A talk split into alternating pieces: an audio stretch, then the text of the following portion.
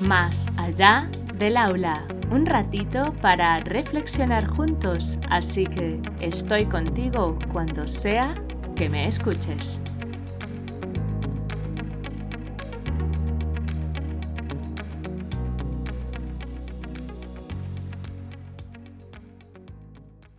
Hola adultos significativos, encantada de teneros al otro lado. Empezamos.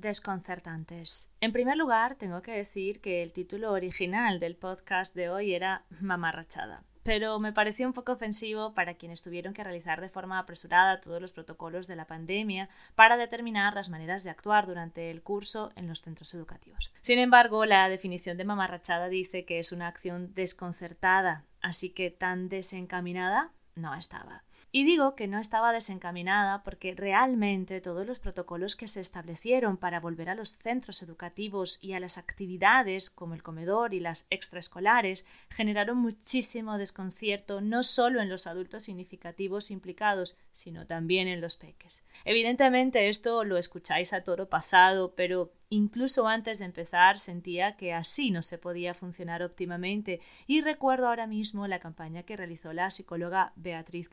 En su red social Instagram titulada Así no pueden volver, en la que yo participé desde mi cuenta en aquel momento de Adrisa Contacontos, porque la verdad es que todos los que estamos inmersos en el mundo educativo y estamos muy concienciados con la infancia ya sabíamos que iban a generar muchísimo estrés e inconvenientes para los peques. Os cuento entonces dos aspectos que hicieron confuso el día a día de los peques con los que estuve en contacto y de todos los adultos significativos implicados en los centros educativos donde trabajé.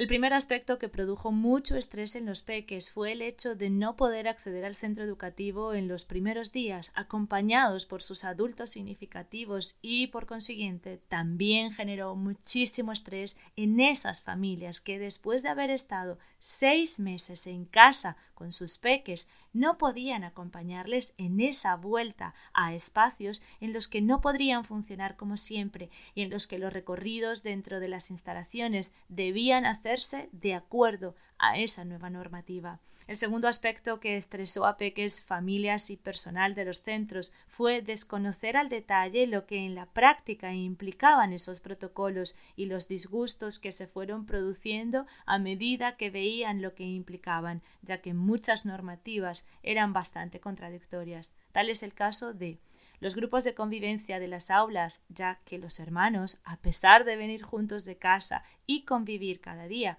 no podían estar juntos dentro de las instalaciones del centro, los tiempos de ocio en los que no podrían utilizar materiales que tuviesen que compartir, aunque en los parques usaran los juegos independientemente de quién los hubiese usado previamente, las distancias, ya que para los peques resultaba muy difícil mantener los espacios en las filas al realizar recorridos después de estar compartiendo con esos compañeros dentro del aula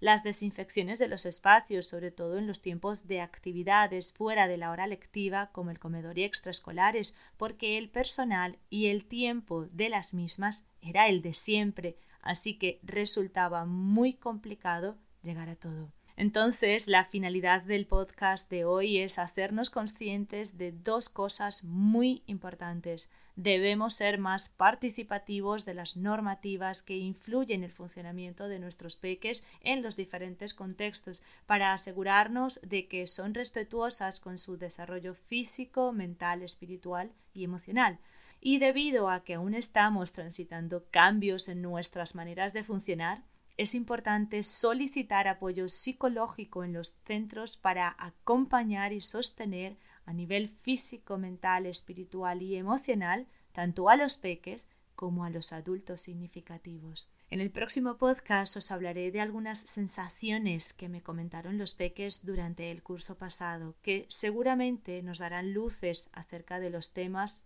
a los que debemos prestar mucha atención para acompañarles en los cursos escolares venideros.